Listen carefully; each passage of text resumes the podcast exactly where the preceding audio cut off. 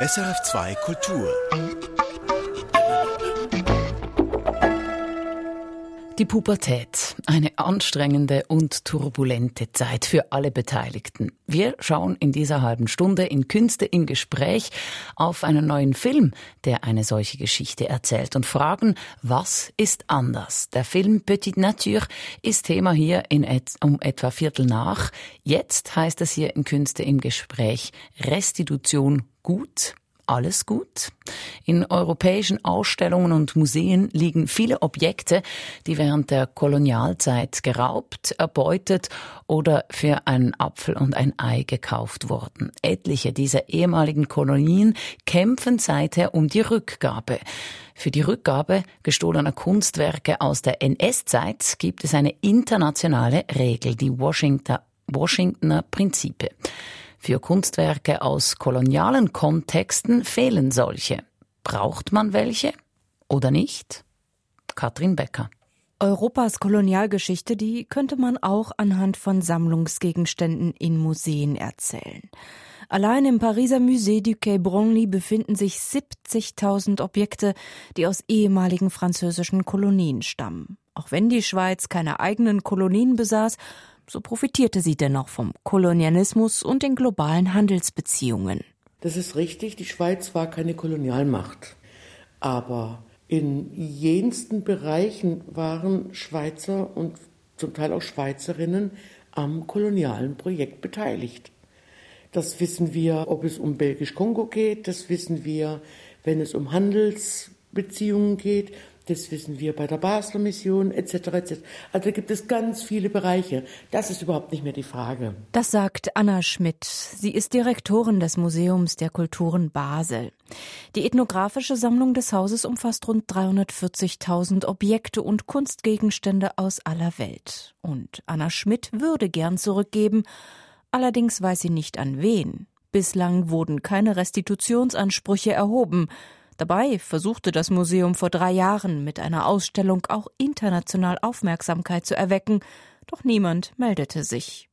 Angesprochen darauf, ob es einheitliche Regeln braucht für die Rückgabe von Kunstwerken aus kolonialen Kontexten, ist Anna Schmidt skeptisch. Wir brauchen erstmal die 20 Fälle, wo tatsächlich unterschiedliche Vorgehensweisen nachgezeichnet werden können, um dann zu sagen, und das sind jetzt die Wege, die kann man sozusagen vereinheitlichen.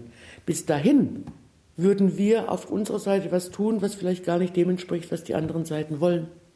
Also wissen Sie, dass was geklaut ist, heißt nicht, dass es da jemand gibt, der findet, es muss jetzt zurück. Doch der öffentliche Druck ist groß. Die Debatte um Raubkunst aus Kolonialzeiten hat seit einigen Jahren Fahrt aufgenommen. Das weiß auch Anna Schmidt, weshalb sie verstärkt in Provenienzforschung investiert. Missionare, Händler, Kaufleute, Wissenschaftler, sie brachten Kulturgut von ihren Reisen in die Schweiz. Diese Verbindungen will Anna Schmidt rekonstruieren. Das Projekt nennt sie Who is Who in den Sammlungen des MKB. Und da ging es erstmal darum, Personenkreise zu definieren, in welchen Kontexten waren die wo und was heißt es dann für das Sammeln, was sie manchmal nebenbei, manchmal hauptsächlich gemacht haben und was davon ist hier. Wir fangen damit gerade erst an. Deutschland und Frankreich, die Kolonialmächte waren und eigene Kolonien besaßen, die sind da bereits einige Schritte weiter. Hier ist der Handlungsdruck auch größer. Hier gibt es bereits Restitutionsansprüche. Beispiel Benin-Bronzen. 1897 raubten britische Kolonialtruppen rund 4000 Bronzen aus dem Königspalast in Benin City und steckten die Stadt in Brand. Rund 1000 Bronzen gelangten als Ankäufe nach Deutschland, allein rund 400 nach Berlin, das sich damit die zweitgrößte Sammlung weltweit sicherte. Ihr Besitz ist legal, aber nicht legitim. Einen Teil der Benin-Bronzen will Deutschland nun zurückgeben. Allerdings ist auch hier das Wie und an wen schwieriger als man denkt. Das weiß Jürgen Zimmerer. Er ist Afrikawissenschaftler und Historiker an der Universität Hamburg. Das sind teilweise ja auch Herrschaftsinsignien, wer ist jetzt da der Eigentümer? Die Monarchenfamilie oder eigentlich der Staat, den diese Monarchen repräsentierten. Und wenn es der Staat ist, ist es der vorkoloniale Staat, den es jetzt als unabhängigen Staat gar nicht mehr gibt, weil als Folge des Kolonialismus eben viele dieser, dieser Gesellschaften in den Kolonialismus gezwungen wurden und jetzt innerhalb eines Nationalstaates sich befinden. Jürgen Zimmerer beschäftigt sich seit Jahren mit dem kolonialen Erbe. Gemeinsam mit dem Deutschen Museumsbund hat er einen Leitfaden zum Umgang mit Sammlungsgut aus kolonialen Kontexten herausgegeben. Für ihn ist klar, auch wenn es noch viele offene Fragen gibt, dürfe das nicht zu einem Abwarten und Nichtstun verleiten. Was aber nicht sein darf, ist, dass der Nutznießer des Raubes im Grunde entscheidet, wer der rechtmäßige Eigentümer ist und sagt, solange ich das nicht, ich nicht entschieden habe, brauche ich nichts zurückgeben. Das widerspricht ja jeglichem Rechtsverständnis. Der Wissenschaftler spricht sich deshalb für eine Beweislastumkehr aus. Erst wenn jemand beweisen kann, dass er oder sie Objekte rechtmäßig erworben hat, darf er das Eigentum nennen. Solange das nicht klar geregelt sei, so Zimmerer, gingen die Objekte an eine Art Treuhänder. Das heißt ja auch nicht, dass die physischen Objekte sofort wandern müssen, sondern zu sagen, das gehört jetzt nicht mehr uns, wir bewahren es jetzt auf in Treuhänderschaft und die Eigentumsrechte, die verwahrt die UNO oder die UNESCO und die klärt auch als neutrale Körperschaft sozusagen, an wen wir das jetzt äh, restituieren. Das muss aus unseren Händen raus, weil wir sonst als Nutznießer des Kolonialismus ja immer noch die Deutungshoheit haben und entscheiden können, wer bekommt das? Auch im Fall der Benin-Bronzen strebt die Stiftung Preußischer Kulturbesitz Deutschland nun eine juristische Eigentumsübertragung an. Die Bronzen sollen an Nigeria zurückgegeben werden. Doch wie sagt ein Sprichwort, man kann das eine tun und muss das andere nicht lassen. Für Jürgen Zimmerer ist zusätzlich ein internationales Abkommen für die Rückgabe von Kolonialgut denkbar und sinnvoll. Als Vorlage könnten dafür die Grundsätze der Washingtoner Konferenz von 1998 dienen. Hier ging es um die Frage, wie umgehen mit Kulturgut, das durch die Nationalsozialisten beschlagnahmt wurde. Für die Schweiz saß damals der Experte für Kunst und Recht Andrea Racher mit am Verhandlungstisch. Die Washingtoner Prinzipien waren die erste internationale Übereinkunft, bei der die Staaten sagten, wir wollen Regeln aufstellen, wie wir mit historischem Unrecht umgehen, das für das Zivilrecht bereits keine Möglichkeiten mehr gibt, Lösungen zu finden. Wie wollen wir gemeinsam faire und gerechte Lösungen finden? Also ein Zusammenspiel von Recht und Moral. 44 Staaten waren damals beteiligt. Jüdische Opferverbände und die USA waren federführend.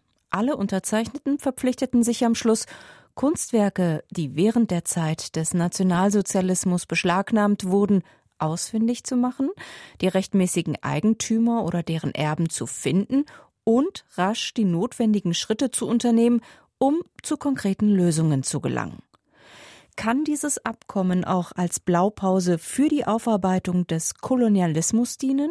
Andrea Racher zieht Parallelen. Die Regeln von Washington sind ziemlich simpel.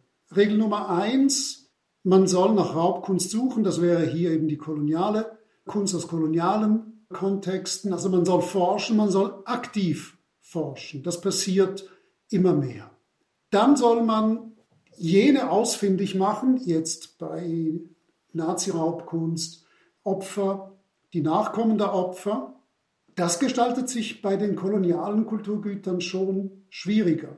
Und wenn die Opfer gefunden sind, dann faire und gerechte Lösungen zu finden. Und ich denke, das ist das Kernstück. Wie wollen wir zu mehr Fairness und Gerechtigkeit kommen? Und das muss das Herzstück sein jeder Überlegung. Hier plädiert der Jurist dafür, dass gemeinsam nach Lösungen gesucht wird und die Frage, wer hat welches Interesse an den Kunstwerken, im Zentrum steht. Andrea Racher illustriert das anhand eines Beispiels. Ich habe das erlebt. Ich war Mediator im Kulturgüterstreit zwischen den Kantonen Zürich und St. Gallen. Das hat man in der Schweiz belächelt. Das war ein Konflikt aus 1712. Die Zürcher hatten ganz wichtige Dokumente aus der Stiftsbibliothek in St. Gallen geraubt, nach Zürich genommen und eben 300 Jahre später wollte St. Gallen das zurück. Und die Lösung haben wir gefunden, indem die beiden Interessen herausgeschält wurden von Zürich und St. Gallen. Zürich wollte nicht als Räuber dastehen und St. Gallen hatte Interesse an den Objekten, die für sie identitätsstiftend waren. Und das war für mich schon eine äh, Erleuchtung, wie wichtig eben diese Dimension der Identität ist. Doch auch das ließe sich in einem internationalen Abkommen festhalten. Dass nun die Interessen der Herkunftsgesellschaft nicht immer mit den Interessen der Gesellschaften übereinstimmen, die die Objekte die letzten Jahrzehnte und Jahrhunderte sammelte, sie ausstellte und teuer bewachen ließ, auch das sei eine wichtige Erkenntnis, so Andrea Rascher. Bei uns steht das Objekt im Zentrum, die Materialisierung und die spirituelle Dimension solcher Güter, die tritt bei uns in den Hintergrund. Ich hatte einen Fall mit einem Totem, das illegal aus Afrika nach Europa kam. Und das Argument, dass man es nicht zurückgeben wollte, war, ja, das wird dann den Termiten zum Fraß vorgeworfen. Mit anderen Worten, dass Kunstobjekte bewahrt, bewacht und behütet werden müssen, das ist unsere eurozentristische Sichtweise. Viele MuseumsmacherInnen in Europa haben aber genau davor Angst, dass wenn Objekte zurückgehen, sie dadurch möglicherweise verschwinden. Für Museumsdirektorin Anna Schmidt stellt das kein Problem dar. Insofern Ansprüche erhoben würden, will sie zurückgeben. Die Frage ist eher, wie? Denn Rückgabe sei für sie auch immer ein Ausdruck kultureller Hegemonie. Für mich geht es wirklich von unten. Es geht nicht von oben und die großen Gesten und noch einmal mehr Gutmenschentum zeigen. Das haben wir ja lang genug gehabt. Sondern tatsächlich, wer hat welches Interesse? Dafür brauche es kein internationales Abkommen und keine Vereinbarungen, meint Anna Schmidt. Sie würde anders vorgehen proaktiv mit verschiedenen Communities, Vertretern etc. in Kontakt treten, sagen, was wir haben, dass wir nicht sicher sind, ob das überhaupt hierher gehört, und zwar von ihrem heutigen Verständnis her und nicht wegen Recht oder Unrecht, sondern was es verkörpert oder verkörpern soll. Im Gespräch mit allen Beteiligten wird deutlich, Restitution heißt nicht einfach nur zurückgeben und alles Unrecht ist vergessen. Noch einmal Jürgen Zimmerer eigentlich schafft man auf jeden Fall was Neues und indem man es äh, den Gesellschaften zurückgibt, die diese Objekte geschaffen haben, auch benutzt haben, glaube ich, schafft man im Grunde ein drittes Stadium. Man hat das Originalobjekt, man hat das gleiche Objekt im Museum man hat jetzt das Museum in einem dritten Stadium, in dem man es wieder zurückgibt. Und das ist ja eigentlich dieser kreative Austausch, den wir eigentlich brauchen, um diese koloniale Globalisierung zu überwinden. Die Kunstobjekte sind die sichtbaren Zeichen des Unrechts. Die Museen und Sammlungen sind nun gezwungen, sich kritisch mit ihrer Herkunft auseinanderzusetzen. Ob sie dafür den direkten Dialog suchen oder ob ein internationales Abkommen Rahmenbedingungen vorgibt, die Erforschung der Herkunft zwingt sie, sich über ihre Mitschuld im Kolonialismus bewusst zu werden. Katrin Becker, Sie gegen der Frage nach, braucht es ein Abkommen für die Restitution von Objekten aus der Kolonialzeit? Sie hören Künste im Gespräch in der Hintergrundsendung Kontext. Und das zweite Thema in dieser halben Stunde ist der neue französische Film Petite Nature. Der Film erzählt die Geschichte eines zehnjährigen Jungen. Er lebt in einer Kleinstadt in Lothringen und rebelliert gegen sein Elternhaus und hadert mit seiner frühzeitig erwachenden Sexualität. Was ist an diesem Film anders als an all den anderen Filmen, wo es um Pubertät geht? Filmredakteur Georges Wirsch hat sich diese Frage gestellt, so mit dem Autor und Regisseur gesprochen. Etwas ist in Petite Nature schon mal grundsätzlich anders. Man könnte erwarten, dass in einem Film über einen zehnjährigen Jungen dieser Junge im Lauf der Geschichte lernt, wie man Verantwortung für andere Menschen übernimmt. Doch der schmächtige Junge mit den traurigen Augen und dem langen blonden Haar, der hat diese Lektion anscheinend schon lange verinnerlicht. Johnny sitzt am Küchentisch. Neben ihm ein nervöser Mann, vielleicht sein Vater. Um die beiden herum durchqueren Menschen mit Pappschachteln die enge Wohnung. Mutter hat die Koffer gepackt. Sie zieht mit den Kindern aus. Und Vater, nennen wir ihn so, versucht jetzt mit zittrigen Fingern, sich eine Zigarette zu drehen. Johnny sieht das und übernimmt. Er rollt den Tabak in einem flotten Handgriff ins Papier und verschließt das Röhrchen mit der Zunge. Johnny weiß, wie man sich um Erwachsene kümmert. Was aber nichts daran ändert, Johnny ist ein Kind. Ein Kind, das fortan mit zwei Halbgeschwistern und seiner alleinerziehenden Mutter in einer Sozialwohnung leben wird. Dieses Leben an der Armutsgrenze in einer Kleinstadt in Lothringen. Regisseur Samuel Theiss kennt dieses Setting aus erster Hand, wie er sagt. Er selbst kommt von dort. Euh, cette précarité, pour moi, en fait, c'était important de la porter à l'écran. D'abord parce que c'est ce que j'ai connu, et aussi parce que j'ai l'impression que ce sont des gens qui sont invisibilisés aujourd'hui dans le paysage cinématographique aussi. Solche Menschen sehe man nicht mehr oft im französischen Kino von heute, sagt Samuel Theiss.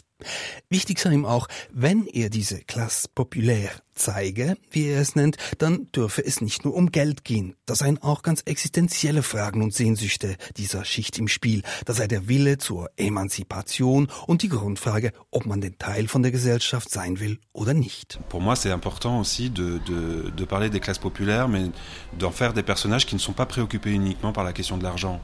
C'est-à-dire qu'ils euh, ont parfois en fait des aspirations qui sont beaucoup plus profondes, euh, beaucoup plus complexes, existentielles aussi, le rapport au désir, on l'a dit, le rapport à l'émancipation, le rapport à, à, la vie conventionnelle ou pas, euh, est-ce que je veux faire partie de la société ou pas, c'est ces questions-là en fait que j'ai envie de porter avec ces personnages. All das und noch viel mehr erzählt Petite Nature aus der Perspektive eines zehnjährigen Jungen.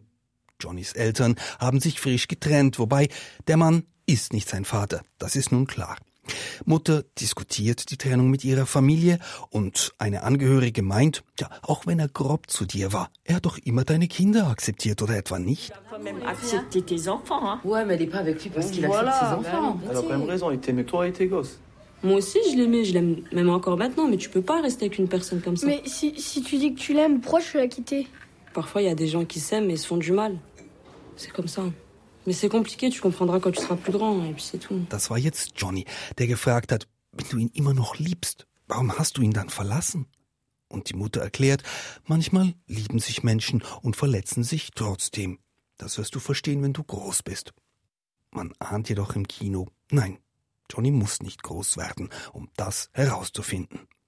Dabei ist Johnny gemessen am rauen Umfeld doch eher ein zartes Pflänzchen, introspektiv und eher konfliktscheu. Den aggressiven Quartierkids geht er lieber aus dem Weg. Das passt der Mutter gar nicht. Sie wird deutlich und erklärt ihrem minderjährigen Sohn, wie man seinem Gegenüber eine Kopfnuss verpasst. Tu vas rester comme ça toute ta vie, tu vas jamais te défendre, je vais expliquer quoi là si je fais ça Des coups, tu vas en prendre, mais faut que tu saches en donner aussi. Ça fait si quelqu'un te fait chier, tu lui prends la tête, tu lui vises la tête comme ça et tu lui pètes le nez, tu comprends Tu es malade. Ouais, je suis malade. Tu vas arrêter d'être fragile comme ça. Du musst aufhören, so ein Weichei zu sein, Johnny. Damit sind wir beim Titel des Films. Petite Nature. Samuel Theiss erklärt, was es damit auf sich hat. Petite Nature, c'est euh, un titre, euh, enfin, en France, c'est une insulte. Ça veut dire, euh, on dit ça de quelqu'un qu'on estime faible. Schwach ist eine Person, die man als Petite Nature bezeichnet. Aber ist dieser Johnny wirklich schwach? Sicher, er ist keiner, der austeilt, aber halt einer, der sehr viel aushält. Und daher ist der Filmtitel durchaus ironisch zu verstehen. Le titre, j'ai choisi ce titre parce qu'en fait, je trouvais que euh, il agissait de manière ironique. C'est vrai que c'est un garçon qu'on peut appeler petite nature et qui en fait dans le film sa trajectoire montre qu'il est tout sauf une petite nature. Und da ist noch eine zusätzliche Dimension des Titels. Nature, das kann auf Französisch auch bedeuten Temperament caractère. J'aimais aussi qu'il y ait le mot nature dans le titre parce que euh, chez les acteurs, par exemple, on parle de nature, euh, la nature, le, le, tempérament avec lequel on grandit, euh, c'est aussi ce qui définit notre rapport au monde. Et ce garçon, c'est sa nature, son tempérament qui va le porter à partir et à se réaliser ailleurs. Johnnys Charakterstärke sorgt schließlich dafür, dass er bereit ist, zu neuen Ufern aufzubrechen. Ein Unterfangen allerdings, von dem alles andere als klar ist, ob es ihm je gelingen wird. Denn vor alledem steht für Johnny eine harte Reifeprüfung. Wobei, es beginnt mit Licht am Horizont. Schulbeginn. Und ein neuer, junger Lehrer übernimmt Johnnys Klasse. Da weht ein frischer Wind. Der Mann kann zuhören. Er interessiert sich aufrichtig für die Kinder. Er fragt sie etwa, könnt ihr mir sagen, wo ihr in 20 Jahren sein wollt, was ihr beruflich machen werdet und ob ihr dann vielleicht Familie habt? Alors je vous propose un petit jeu. Je vais faire l'appel et chacun à votre tour, vous allez me dire comment vous vous imaginez dans 20 ans. Dans 20 ans, vous avez quel âge? 30. Très bien. Quel est votre avenir idéal à 30 ans? Quel sera votre métier? Où est-ce que vous habiterez? Est-ce que vous êtes marié Est-ce que vous avez des enfants Monsieur, euh, quel côté peut-être tu vas divorcer bah, Si c'est ton rêve de divorcer, tu me le racontes. Die Kinder finden das Spiel lustig, aber Johnny ist es peinlich. Er hat mit seiner resoluten Mutter und seinen Halbgeschwistern dermaßen viel am Hals, dass er sich über eine eigene Zukunft schlicht noch keine Gedanken gemacht hat. Aber immerhin, aufs Maul gefallen ist er nicht und er gibt dem Lehrer zurück. Sie kommen doch aus Lyon. War es vielleicht Ihr Traum, dass Sie einmal in einem Kaff wie Vorbach eine Primarklasse unterrichten? Monsieur, Oui. vous habitiez où avant de, de venir ici Moi, j'étais à Lyon. Et vous, votre rêve, c'était de venir ici à Forbach pour devenir maître Euh, moi, mon rêve, c'était de devenir maître pour pouvoir poser les questions. Ich bin Lehrer geworden, damit ich hier die Fragen stellen kann, lautet die neckische Antwort. Diese Geistesgegenwart, das gefällt Johnny. Und natürlich ist er jetzt motiviert in der Schule. Übermotiviert sogar. Schon bald ist er der Schuschu des Lehrers. Das merkt er auch. Und genau hier beginnen die Probleme. Der Lehrer bemüht sich zwar um berufliche Distanz, aber Johnny kümmert das nicht. Er stalkt den Lehrer bis vor die Haustür. Johnnys Gefühle sind ab jetzt sehr komplex, sagt Samuel Theis. Natürlich sucht er einen Ersatzvater, aber er sieht in dem Mann vielleicht auch etwas, das er selbst gern später wäre. Il est à la fois à la recherche d'un père, il est à la fois en train de projeter quelque chose sur cet homme qui est aussi euh, de l'ordre de la fascination, c'est-à-dire euh, c'est peut-être aussi une, une vision qui lui fait peut-être penser que c'est une, euh, une vision de lui-même plus tard. Euh, Il y a quelque chose aussi de l'ordre du désir intellectuel. Die Anziehungskraft habe auch etwas Intellektuelles, meint Samuel Theis. Aber eben nicht nur. Und hier wird's brenzlig. Hier wagt sich Theis an ein Tabu. Er erzählt konkret, wie ein adoleszentes Kind sexuelle Lust für eine Lehrperson empfindet. Eine Lust, die wohlverstanden nicht auf Gegenseitigkeit beruht. Dies zu zeigen, das sei eine große Herausforderung des Films gewesen, sagt Samuel Theis. Er berufe sich auf eigene, intime Erfahrungen und habe das Thema daher nicht mit Scheuklappen angehen wollen. Un des, des paris forts du film aussi, c'était d'assumer de parler aussi de l'éveil sexuel du, du garçon et d'un garçon de 10 ans. Moi, je me suis appuyé sur mon expérience intime et personnelle et euh, j'avais pas envie de mettre d'œillère aussi sur ce qu'on peut appeler les prémices de la sexualité. C'est un garçon qui est au seuil de l'adolescence, donc en fait, ces choses, elles sont déjà un peu en train de travailler en lui. Dazu sei gesagt, Petite Nature enthält keine expliziten oder schockierenden Szenen, sehr wohl aber welche, die einem fast das Herz brechen. Wie Johnny um jeden Preis geliebt und begehrt werden möchte und wie kläglich er dabei scheitert, das schmerzt. Aber Johnny wächst daran. Aus der Niederlage wird ein Sieg. Der Weg, den Johnny so völlig hilflos und falsch einschlägt, ist letztlich ein Weg zu sich selbst, ein Befreiungsschlag. Johnny überwindet nicht zuletzt auch seine Schüchternheit. Als etwa Freunde aus Lyon beim Lehrer vorbeischauen und Johnny am Abendtisch dabei sein darf, blüht er auf in der Erwachsenenrunde. Er wird sogar zum Spaßvogel und erklärt den gebildeten Leuten sein eigenwilliges Lothringer Deutsch. Ouais, c'est pas vraiment de l'allemand, c'est de l'allemand lorrain, quoi. Et tu dis comment euh, joli en plate Hübsch. Hübsch. J'adore. Comment on dit euh, J'en ai marre de vos questions pourries Euh, ich habe Arsch voll. C'est vrai C'est vrai Euh, non, non. Vient de te dire une horreur. Solche heiteren Momente fehlen nicht in Petite Nature, denn Lust und Frust gehen Hand in Hand bei all den teils fehlgeleiteten, teils aber auch zielführenden Versuchen, irgendwie erwachsen zu werden. Samuel Theis resümiert, für Johnny geht es darum, dass er aus seiner Empfindlichkeit, aus seiner Verletzlichkeit eine Kraft ableiten kann. Aussi, je pense qu'il y a quelque chose où la sensibilité d'un garçon, euh, sa vulnérabilité, son, son être au monde, en fait, il doit l'accepter et, et en fait en faire une force. C'est ce qui se passe dans le film avec Johnny. Diese Kraft entwickelt Johnny im Verlauf des Films, wenn auch über Umwege, angetrieben von Sehnsucht. Theis erläutert, Sehnsucht bestehe halt aus ganz vielen Dingen. Das sei bei Kindern so, aber auch bei Erwachsenen. C'est fait de plein de choses, le désir de toute façon. Et ça, qu'on soit un enfant ou qu'on soit un adulte, ça, ça, ça se construit un peu de la même manière. Der Sehnsucht folgen, das bedeutet für Johnny auch, dass er brechen muss mit allem, was ihn kaputt macht. Zu Hause haut er einmal auf den Putz und wirft seiner Mutter und seinen Geschwistern Schimpf und Schande an den Kopf, weil er stärker denn je spürt, dass er sich von dieser Provinzwelt abnabeln will.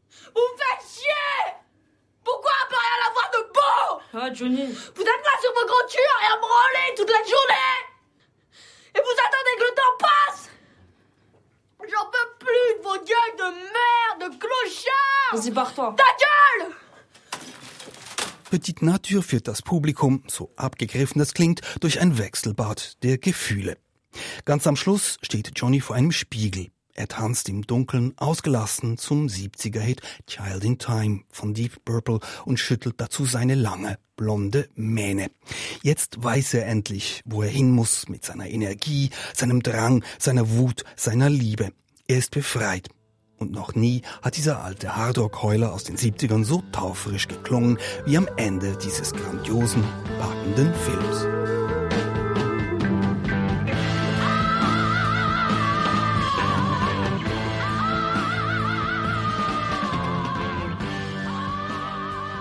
Petite Nature, so heißt der neue Film aus Frankreich. Er läuft bei uns in den Kinos. Das war Künste im Gespräch. Das war die Hintergrundsendung Kontext. Und wenn Sie noch ein Feedback zur Sendung haben, dann gerne per Mail an kontext.srf2kultur.ch. Erfahren Sie mehr über unsere Sendungen auf unserer Homepage srf.ch-kultur.